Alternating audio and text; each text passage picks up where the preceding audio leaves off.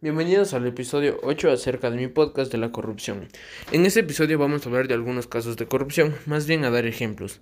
Las formas de corrupción varían, pero las más comunes son el uso ilegítimo de información privilegiada y el patrocinio, además de los sobornos, el tráfico de influencias, la evasión fiscal, las extorsiones, los fraudes, la malversación, la prevención, el caciquismo, el compadrazgo, la copatación, el nepotismo, etc. El caso más conocido de la corrupción es el soborno, que en esta acción pasa que alguien que esté haciendo algo ilícito o algo malo, em, la persona que lo haya visto hacer le pagan a esa persona para que esta persona no, no hable o no diga nada acerca de lo que esa persona estaba haciendo. Y sí, todos los anteriores, no, todo lo anterior que nombré eran tipos de corrupción, casos de corrupción. Y como dije, el más, el más conocido, por decirlo así, es el soborno.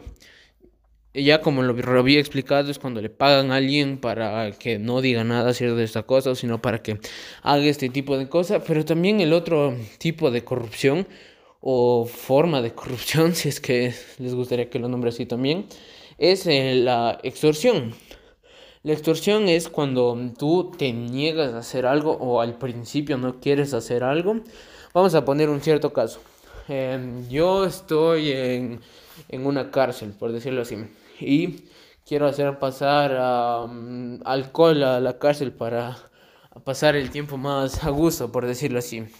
O si no, pasar armas. Esto se puede dar dependiendo del grado de la situación. Y le digo a un guardia que, que, por decirlo así, que me ayude pasando esto y que yo le voy a pagar. Y ese guardia se niega. Se niega a ayudar a ese guardia en ese tiempo, en ese momento. Es, es, sigue siendo un guardia legal, haciendo todo lo que se, se le pidió en su reglamento y todo. Su juramento, si es que se le hicieron jurar, ya. Y la otra forma en la que yo le pediría eso sería sería por medio de extorsión, por decirlo así. Yo le digo, a la segunda vez que ya se lo pediría sería, dame, dame pasando esta tal cosa, alcohol, armas, drogas, no sé. O si no, yo le hago algo a tu familia o a tus seres queridos. O si no puede ser un tipo de extorsión, también no puede ser ese tipo. También puede ser que esa persona tenga información que tú le estés queriendo, queriendo conseguir.